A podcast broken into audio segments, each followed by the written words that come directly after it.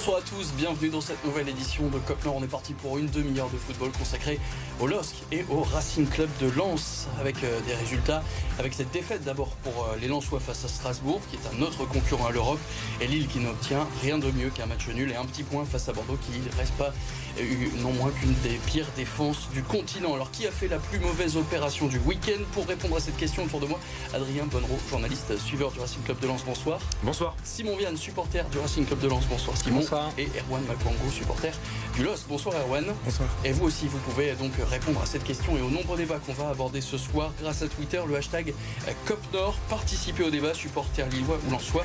On attend évidemment vos messages et on parlait donc de débat. Évidemment, on ne pouvait pas passer à côté de cette altercation. Etem Ben Arfa qui fait parler de lui, notamment avec, après des échanges assez houleux avec un coéquipier et Jocelyn Gourvenec. Retour sur les faits avec Thibaut Giangrandé. Un coéquipier, puis l'entraîneur. Atem Ben Arfa a eu deux altercations samedi soir après le match nul contre Bordeaux. En rentrant au vestiaire, c'est d'abord avec Thiago Giallo qu'il se dispute, puis Ben Arfa s'en prend verbalement à Jocelyn Gourvenec. On joue trop bas ici. On ne joue pas comme une équipe qui prétend à une place en Coupe d'Europe. C'est pas Guingamp ici. Quelques minutes plus tard, en zone d'interview, José Fonte, le capitaine, avait confirmé des tensions. C'est normal, c'est c'est une situation normale de tension parce que tout le monde veut gagner, tout le monde veut, veut avoir du succès et ça c'est un match que normalement on a besoin de gagner. Atem Ben Arfa n'a joué que 12 minutes contre Bordeaux. Il n'a participé qu'à 9 matchs avec le LOSC depuis le début de la saison pour seulement une passe décisive. Absent du décrassage hier, son cas fait actuellement l'objet de discussions en interne. Alors forcément, la parole à Erwan, le, le supporter du LOSC ce soir. Erwan, on en pense quoi de, de, ce, de, ce, de ce débat, de cette altercation à Thème Ben Arfa bah déjà, on est déçu que l'extra sportif prenne euh, à nouveau le dessus sur le sportif. On avait déjà eu le cas en début de saison avec euh, Diallo et Sheka. Euh, après, concernant ces paroles, je trouve pas ça normal. On est sur du manque de respect total. C'est-à-dire que il y a un cadre à respecter. Il y a des cadres dans le vestiaire qui peuvent faire le relais avec l'entraîneur. Après, sur les propos, effectivement, on joue trop bas. C'est quelque chose qui s'entend. C'est même quelque chose de, vrai, de véritable. Donc, ce qui dérange plus, c'est l'altercation avec Jallo ou les mots avec euh, face à Gourvenec C'est les deux. C'est l'altercation avec Diallo. Après, euh, on joue trop bas. Ça dépend du ton sur lequel ça a été dit. J'étais pas dans le Mmh. vestiaire, donc je sais pas. Mais euh, on n'est pas à Guingamp ici. Pour moi, c'est du manque de respect total. Mais parce qu'il faut rappeler, hein, pour ceux qui nous regardent, que Guingamp, c'est le premier vrai club entraîné par, par Jocelyn euh, Gourvenec. Donc euh, forcément, il attaque euh, complètement ad nominem. Le- les propos comme ça, le, le fait que, Adrien, on on n'est pas à Guingamp ici, on joue trop bas, ça, ça s'entend quand même. On Ouais, peut comprendre la frustration de l'attaquant. On peut comprendre la frustration. Derrière, c'est c'est des mots qui- qu'on qu'on peut pas se permettre de dire à son entraîneur. Euh, faut que Gourvenec arrive à, à garder euh, la main euh, sur son vestiaire. Et puis, c'est ce genre de situation qui peut se transmettre sur le terrain pour le match suivant et, et rejouer des tours à Lille qui a qui a clairement euh, fait un mauvais résultat ce week-end. Donc, euh, si en plus ça se passe mal et sur le terrain et dans le vestiaire, la fin de saison s'annonce euh, bah, prometteuse dans le mauvais sens du terme. On n'est pas vraiment sur un bruit de vestiaire, hein, Simon. C'est euh, autre chose, là. Ça a pris une autre dimension. pas Ouais, forcément bah, que de la faute des médias. c'était c'était l'actu du jour. Après, euh, enfin moi je suis plutôt d'accord avec tout ce qui a été dit. Surtout, euh, je trouve que dans le reportage on en parle bien. À Ben Arfa, à Lille, c'est 9 matchs, une passe D, euh, zéro but. Euh, je suis carrément d'accord avec Erwan sur le fait de dire euh, il a le droit de penser ça, il a le droit d'en parler avec ses coéquipiers. Enfin voilà, il a le droit à la parole. Mais encore une fois, on sait comment ça vit investir du foot. Il y a des cadres, il y a une sorte de hiérarchie à respecter. Et lui, pour le coup, c'est pas quelqu'un qui est là depuis longtemps, c'est pas quelqu'un qui a vécu l'épopée l'année dernière. Enfin voilà, et s'il a des choses à dire, il prend certains relais dans le vestiaire ou il en parle euh, calmement le lendemain. Enfin c'est surtout ça. C'est pas le moment pour lui de l'ouvrir. Quoi. Et que doit faire alors euh, que doit faire Olivier Létang? Euh, C'est lui qui l'avait fait venir. Hein. Est-ce qu'ils doivent prendre des, des sanctions? Est-ce qu'ils doivent mettre fin d'ores et déjà à son contrat, Erwan? Faut voir, faut vraiment, faut déjà que ce soit réglé en interne. Déjà. Après, euh, on a eu le cas, hein, Bourak Yilmaz euh, qui sort euh, contre Brest, il jette le maillot par terre.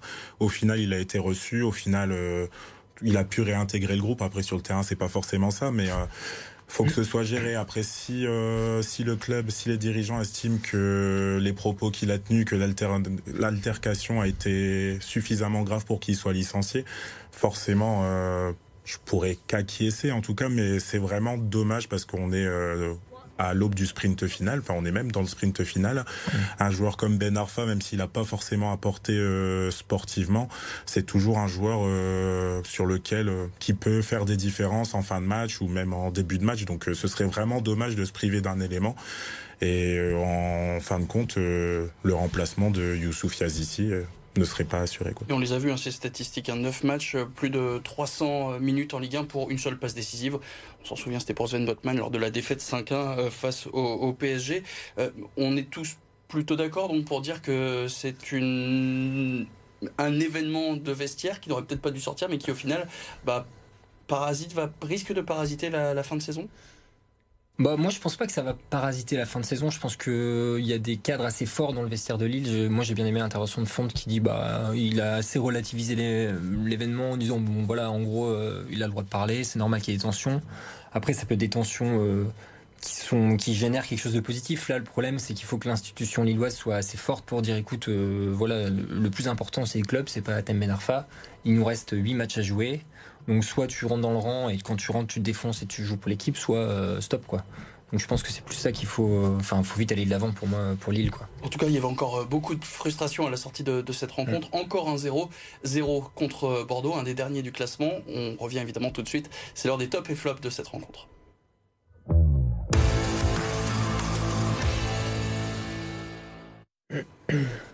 Il n'y a pas eu de but, mais il y a eu quand même quelques actions. Résumé de la rencontre par Théodore Anjon. Jocelyn Gourvenec n'en revient pas. Le LOSC n'a pas pu faire mieux qu'un match nul face à Bordeaux. Un score vierge face au dernier du championnat réduit à 10 dès la 35e minute. Pas inquiété défensivement, les Lillois pêchent surtout en attaque, d'abord dans la finition comme sur un contraint de Jonathan Bamba. L'attaquant lillois trouve le poteau des Girondins. Puis par plusieurs erreurs de placement, le LOSC se voit refuser trois buts pour des positions de hors-jeu. Au final, les champions en titre n'ont pas trouvé la faille face à l'une des pires défenses d'Europe. Au classement, le LOSC recule d'un rang à 4 points des places européennes. Donc on a vu des actions, on a même vu des buts au stade euh, Pierre Mauroy, malheureusement tous refusés, trois buts refusés, euh, ça, reste assez énorme. Erwan, s'il fallait trouver quand même un top sur cette rencontre. J'en ai même deux, Ben, tout d'abord Thiago Diallo, qui euh, s'impose comme le patron de la défense, qui on, a, on sent même que c'est le leader et euh, c'est vraiment le joueur à garder pour euh, la saison prochaine. Je pense que c'est prévu en toute manière qu'il reste, mais euh, dans les interventions, les relances, vraiment tranchant, vraiment souverain, même un peu plus que Fonté justement. Et euh, le deuxième, je mettrai aussi Amadou Onana, qui a fait une bonne performance, une très belle performance au milieu de terrain, avec euh, des passes qui cassent les lignes, de la percussion, des ballons récupérés aussi. C'est euh, bah, deux joueurs sur lesquels il va falloir compter la saison prochaine. C'est deux possibles cadres de la saison suivante, de toute façon. Tout à fait, c'est ça. Il faut garder à tout prix. Tout à fait. Et malgré leur jeune âge, c'est vrai que on sent déjà qu'ils prennent la mesure de l'équipe, de l'effectif, et c'est bon signe. Adrien, un top? Euh, là, tout de suite, euh, au vu de ce match, euh, j'en ai pas qui me viennent à part Bamba qui a su se créer des occasions. Mais en fait, moi, c'est surtout l'attaque lilloise qui m'a frustré quand on voit le nombre de hors-jeu. ça, c'est dans les flops. Ouais, voilà, c'est ça. C'est que derrière, pour moi, c'est comme a dit Fonté dans, dans, le reportage, Lille doit gagner ce genre de match. C'est la pire défense du continent. pour moi, il y a, c'est pas un échec total ce match, mais je me dis que l'attaque de Lille doit, doit se montrer plus, plus incisive et euh, plus intelligente sur les placements. Euh, mais derrière, oui, sinon, je devais, à choisir, je dirais Bamba qui a su se créer le plus d'occasions euh, en attaque. En parlant d'occasion, on voit hein, les stats de cette rencontre préparée par nos collègues d'RMC Sport. Vous voyez, hein, c'est quand même 22 tirs pour le LOSC contre 2 pour Bordeaux. On rappelle un Bordeaux qui a été réduit à 10 à la demi-heure de jeu. Donc ça aussi, c'est quelque chose d'assez difficile. 6 tirs cadrés, donc déjà une, perte de, potentiel assez, assez incroyable. Mais deux fois plus de passes. On, a quand même beaucoup d'occasions. On a vu Hein, donc on en a parlé de ces, trois buts annulés. Euh, juste avant de passer au flop, peut-être euh, un, top, Simon? Euh, bah Moi, un top, encore une fois, je suis d'accord avec Arwan. franchement, il se passe quelque chose. Ouais, c'est peut-être le derby qui arrive, je sais pas. mais moi, j'ai beaucoup aimé Onana. En fait, j'ai trouvé, mais même, enfin, il a été très très bon sur le terrain. Dans l'attitude, j'ai trouvé que bizarrement, c'était en fait le leader de l'équipe. Bon, le seul euh, petit regret qu'il peut avoir, c'est qu'en tout début de match, là, il rate une sorte de, voilà, il, se passe quelque chose dans la surface, il tombe en arrière, il n'arrive pas à cadrer, mais c'est lui, mine de rien, il met bon deux buts hors jeu, mais enfin voilà, il est impliqué à vraiment euh, offensivement, défensivement, moi je l'ai vraiment trouvé très impressionnant et je trouve que justement c'est quelqu'un euh, sur qui il comptait à mort pour l'année prochaine. Quoi. Les choix de, de Jocelyn Gourvenec de faire rentrer deux changements, deux attaquants dès la 60e minute de jeu, ça pour le coup c'est du jamais vu cette saison. Ça pourrait rentrer dans, dans vos tops les, les, choix très offensifs là pour le coup du, du coach Lillois. C'est un match de toute façon qu'il fallait gagner? Bah, au final, ça paye pas, donc je dirais pas que c'est un flop, mais euh, je ne mettrais pas ça en top non plus. Après, ces changements-là, je les aurais, je les attendais dès la 45e. Zegrova, par ah exemple, qui lui, pour le coup, fait une bonne rentrée, ça aurait, il aurait dû prendre la place de, de qui De, de Liadji dès, la mi-temps Pour moi, oui, parce que Liadji, euh, clairement, c'est le flop, le flop du match pour moi. Il a été fantomatique, il n'y a rien eu. Bordeaux mm. était déjà à 10. Euh, on, on, voyait déjà qu'ils étaient absolument pas dangereux. Euh, c'était le, c'était le moment. Fallait, fallait pas attendre la 60e, fallait attendre la 45e. Après, forcément, euh, euh, avec le recul, c'est facile de dire ça, évidemment, mais euh, c'est vrai que c'était un petit, un petit peu frileux, même si c'était des bons choix quand même de sa part qui n'ont pas payé malheureusement. Un bon dense, hein, avec notamment l'entrée de Renato Sanchez, de Jonathan David, de Zegrova, de Ben Arfa aussi. Adrien, un flop?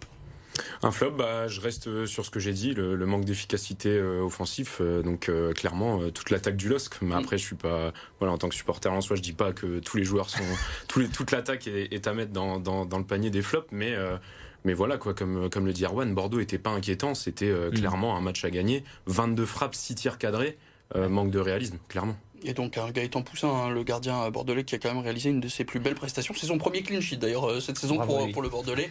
Euh, encore une belle prestation euh, des, attaquants lillois. Simon, un flop? Moi, un flop, j'ai bah, Liadji, mais enfin voilà pour compléter un peu, moi c'est Bourak. Je trouve, enfin vraiment, c'était encore une fois, je suis peut-être resté trop dans l'attitude sur ce match-là, mais je l'ai trouvé très très vite frustré, très très vite énervé. Il a vite créé une sorte de tension au sein de l'équipe, même devant. je pense que ça aide pas forcément ses coéquipiers de toujours aller toujours très très mal positionné. Je trouve que c'est un peu le. J'aimerais bien savoir la stat du nombre d'attaquants qui a autant de hors-jeu sur une saison. Pour le coup. En tout cas, pour l'instant, il était euh, premier. Ouais. Ah, 34 et il n'y a, pas, a pas mieux. Non. bah, voilà, moi j'ai trouvé ça. Enfin voilà, j'ai trouvé ça très compliqué, surtout euh, qui proposait pas grand chose. Donc ouais, euh, globalement l'équipe a pas été efficace devant, mais pour moi Bourak ça a été très compliqué euh, sur ce match-là. On en parle beaucoup de Bourak Ilmaz. Est-ce qu'il peut quand même débloquer son compteur? Est-ce qu'il peut finir en beauté la saison? Ou ça y est le, le divorce entre guillemets la, fin de son contrat est, déjà entamée avec les supporters. On peut, y aura plus, ce sera un merci, au revoir à la fin de la saison. Ce sera quand même un grand merci parce qu'on n'oublie pas ce qu'il a fait la saison dernière.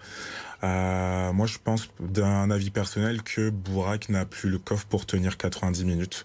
Et on l'a vu sur cette deuxième partie de saison. Euh, au-delà du match contre Chelsea où il a fait une très, un très bon match, hein, au-delà de son but, que lorsqu'il rentre en jeu, il pèse plus sur l'équipe.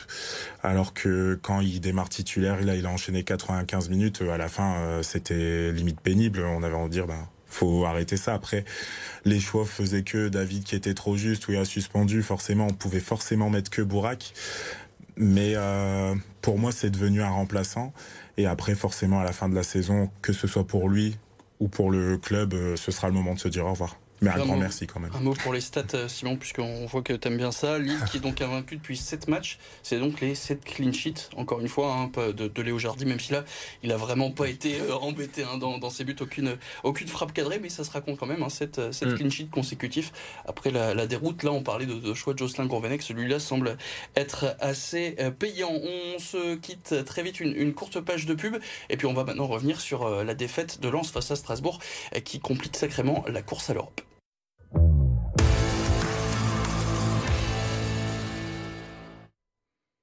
On est de retour sur Cop Nord, la deuxième partie de cette émission. On va maintenant, euh, juste avant, parler du match entre Lens et, Strasbourg, la défaite lensois ce week-end.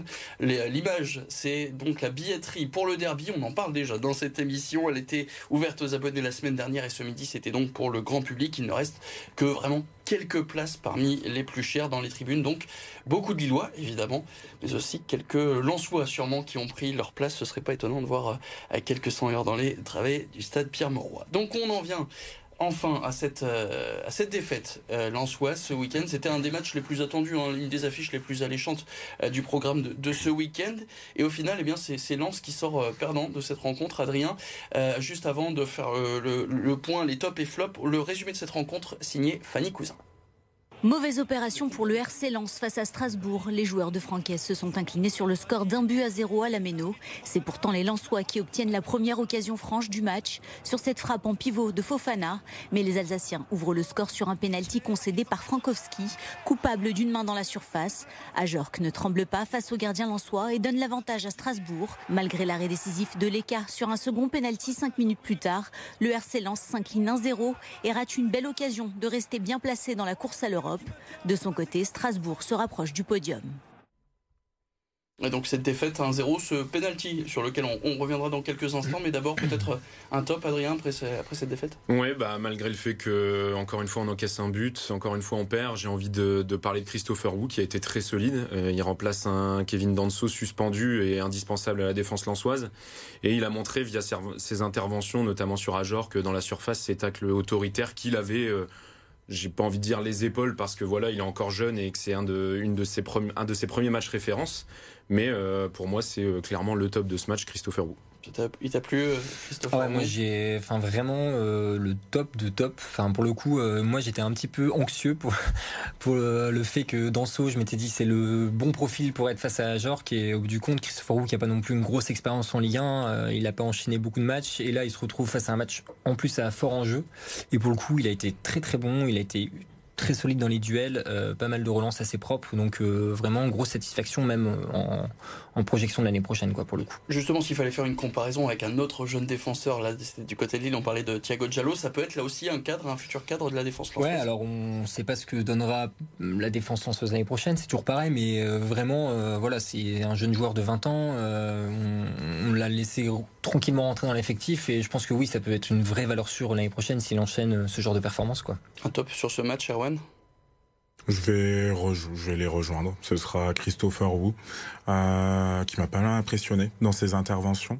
Euh, également après la défense hein, globalement qui a été euh, solide, mais un joueur aussi euh, que j'apprécie en tout cas des quelques matchs de lance que je vois et qui est toujours constant, c'est Jonathan Grady aussi que je mettrai aussi dans, dans les tops. Donc des défenseurs là aussi hein, qui sont qui sont dans les tops malgré la défaite. On, on passe maintenant au flop. Qu'est-ce qui t'a déplu, Adrien, sur ce match? Arnaud Kalimwendo. Voilà, là j'ai l'attaque lançoise. ouais, commence à, à, me frustrer beaucoup. Florian Sotoka était absent. On connaît l'importance du joueur, mais mais Kalimwendo, qui était très prometteur l'an dernier, là, euh, commence à faiblir un peu. On regardait ses performances avec les espoirs où il a marqué. On se dit que ça y est, il va revenir en forme avec Lens.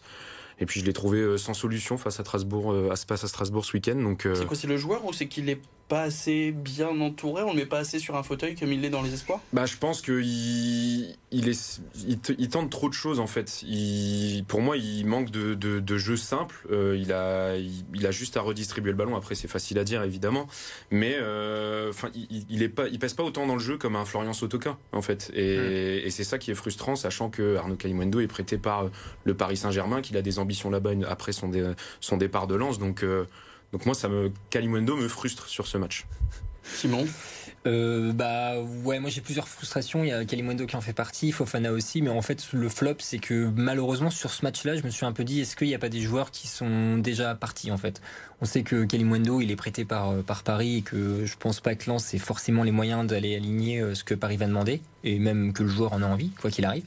Et euh, Fofana, pareil, moi, Fofana, je suis encore un peu dessus, mais je trouve que vraiment, je déteste cette expression, mais il met plus un pied devant l'autre. On a l'impression que il a eu un gros, gros, un gros prime, comme on dit, quoi. Il a été assez costaud sur plein de matchs. Il nous a sauvé d'ailleurs. Je pense qu'il a aussi bien cacher certains. Même là, encore une fois, ça, ça, frappe enrouler à la fin du match. On se dit même scénario qui nous sauve à chaque fois. et puis, euh, bah, puis euh, parlait de, fatigue avant la trêve. Il dit euh, je vais revenir fort mm. pour la, dernière ligne droite. Je, suis fatigué, j'ai joué tous les matchs, c'était compréhensible. Il est pas parti en sélection pour ça d'ailleurs. Oui, en plus. et là, quand on regarde son match, à part ouais, sa, reprise de volée en contrôle orienté et puis sa frappe en fin de match un peu euh, fantomatique. Mais pareil, ouais, Kalimundo, je l'ai trouvé, euh, mais même dans l'attitude, je suis beaucoup dans l'attitude ce soir, mais euh, je l'ai trouvé très suffisant. Il y avait des moments dans le contre-pressing, chose que par exemple Sotoka fait super bien. Mm. il perdait le ballon assez bêtement, il n'y allait pas. Il y a eu deux trois occasions où il est deux au but. en fait, sa perte de balle au milieu de terrain crée des contres et des ouvertures pour Strasbourg alors qu'on était bien en place.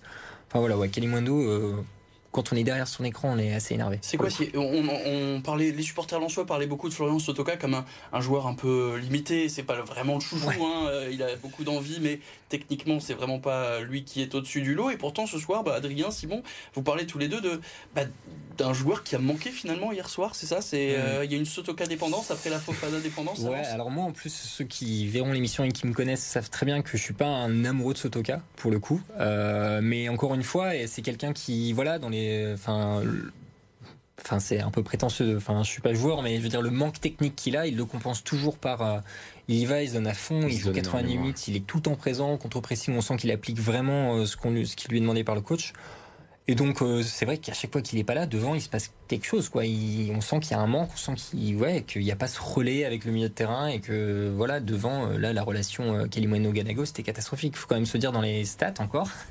Euh, faut pas s'arrêter à une stat, mais Kalimweno il a touché moins de ballons que Leka sur le match. Donc euh, c'est assez criant, quoi. C'est quand même se dire qu'il n'a pas du tout pesé euh, dans le match. Participe pas assez au jeu. On parle justement, on voit hein, les stats euh, du match. Finalement, c'était un match assez équilibré. Hein, 13 tentatives des deux côtés, 3 tirs cadrés pour pour Strasbourg, dont le penalty, 2 pour pour Lens. Justement, le, le penalty, on y vient rapidement. On voit sur ces images. Donc ça a là aussi un peu fait parler. Vous êtes tous plus ou moins d'accord sur le fait que le penalty devait malheureusement être sifflé? Ouais, malheureusement oui. Après, c'est en fait c'est ce qu'on dit, c'est frustrant quand on voit la main de Cassie euh, en, début de match qui influe tout autant sur l'action, exact. Et, euh, et là. Euh, là, bah, en fait, c'est la règle. C'est frustrant, mais c'est la règle. Frankowski touche le ballon de la main. le ballon qui touche aucune autre partie du corps avant, il n'est pas en appui sur sa main, donc c'est penalty. C'est une erreur bête parce qu'en plus, quand on voit le second penalty qui arrive dans la foulée, on se dit que ça y est, le match est enterré.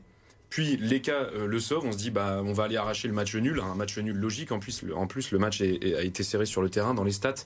Et puis non, le, penalty et cette main qui, nous coûte euh, au moins un point. En tout cas, vous êtes beaucoup plus sage que, par exemple, euh, soit Francaise ou encore Jean-Louis Léca, hein, qui ont tous les deux beaucoup plus critiqué l'arbitrage. On, regarde cette citation du, gardien Lançois, Jean-Louis Léca, qui, qui dit que le moins bon des 23 acteurs hier a été Monsieur Le Texier. C'est embêtant de faire des erreurs quand il y a le VAR. Voilà, c'est la mauvaise foi euh, peut-être à la fin, bah, du match. il a eu du mal à digérer, il voyait là aussi le nul, sachant qu'il lui aussi il sort un ouais, je pense que enfin c'est assez cruel en fait comme défaite. On a vraiment, je pense qu'on n'avait pas les armes pour forcément s'imposer, même si on a vu le penalty. Peut-être que voilà, ça serait. Et puis encore une fois, je pense que le vrai tournant en deuxième mi-temps, c'est Pereira da Costa qui rate ce. Pour moi, il doit au moins la cadrer là quand il se retrouve dans la surface. Mais l'arbitre applique la règle, c'est peut-être la règle qui est pas bonne. C'est l'interprétation de l'arbitre, certes, mais la règle en soi, si ça avait été dans l'autre sens, moi j'aurais dit euh, il y a pénalty pour lance. Donc, euh, mm. enfin voilà, c'est cruel, mais il applique euh, bêtement la règle, j'ai envie de dire. Après, on connaît l'amour de Jean-Louis Leca pour l'arbitrage aussi. Là, c'est clairement la frustration qui parlait plus que la lucidité du joueur, on va dire. Alors, on va faire un point classement après donc cette défaite et, donc ce, ce penalty transformé par Ludovic Ajorc ce week-end. Mauvaise opération donc pour le LOS, qui est une très mauvaise opération pour Lens, puisque Lille est 7 à 4 points de Nice et de Strasbourg, les 5e à 6 points de la 3 place. De son côté, Lens recule à la 10e place. On est là à 7 points des premières euh, places qualificatives pour la Coupe d'Europe. Un mot aussi de, l'agenda de votre week-end. Réservez votre dimanche puisqu'il y a donc le déplacement de Lille à Angers à 15h. Lens-Nice, c'est à 17h de rencontre qu'on débriefera évidemment en longueur lundi prochain. Et on parlera évidemment du derby qui arrive la semaine suivante.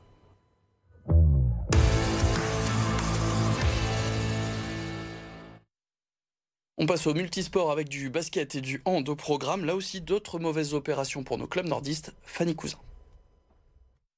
Dunkerque, de plus en plus proche de la relégation. Nouvelle défaite de l'USLD ce week-end, la troisième de rang. Jamais inquiété quand est parvenu à ouvrir le score grâce à Johan Courte avant qu'Alexandre Mendy ne fasse le break. La réduction du score de Malik Chokunte n'a rien changé. Score final de buts à 1. Au classement, le club nordiste pointe toujours à l'avant-dernière place avec un point de retard sur Quevilly-Rouen, actuel barragiste. Le BCM Gravelines peut quasiment dire adieu au play-off et pourtant tout était bien parti face au Paris Basket. Pendant 32 minutes, les hommes de JD Jackson ont assuré, grâce notamment au duo Il Fofana, auteur de 20 points chacun. Toujours en tête avec 10 points d'avance à 8 minutes de la fin du match, les Gravelinois ont paniqué et s'inclinent finalement 91-87. Quatrième défaite en 5 matchs pour Gravelines qui pointe désormais à la 12e place du classement. Défaite également pour le Portel face à Lasvel. Devant durant toute la rencontre, les Villeurbanais se sont envolés au retour des vestiaires grâce notamment aux 25 points de Victor Wembanyama. Score final 86-65. Les Portelois tenteront de se reprendre face à Monaco dimanche prochain. Et puis en handball, l'USDK a fait un grand pas vers le maintien grâce à sa victoire à domicile face à Limoges. Dès le premier quart d'heure, le club nordiste fait la course en tête avec un petit but d'avance à la pause. Mais c'était sans compter sur son excellent portier Samir Bellassen, auteur de 21 arrêts, son record en carrière. L'USDK l'emporte finalement de 3 buts. Au classement, Dunkerque recolle à la 11e place avec 8 points d'avance sur Istres, le premier relégable. Et c'est déjà la fin de ce COP Nord. C'est encore une fois aller très vite. COP Nord que vous pouvez évidemment retrouver sur nos réseaux sociaux et sur les applications PFM Grand Lille et PFM Grand Littoral. Merci beaucoup Adrien Bonneau, journaliste et suiveur du Racing Club de Lens. Simon Vienne, Merci beaucoup. supporter du Racing Club de Lens et Erwan Makongu. Donc dans les, souvent dans les, les travées du stade Pierre-Mauroy, qu'on retrouvera peut-être à Angers le déplacement cette semaine, c'est au programme. J'y serai. Il y a des chances évidemment avec donc la section euh, Lincel. Euh, merci aussi à Théo Rangeon qui a réalisé cette émission. Merci à la rédaction de RMC Sport qui nous a aidé là aussi dans, dans la confection de tous ces sujets. Très bonne soirée à tous. Rendez-vous lundi prochain pour une nouvelle édition de COP.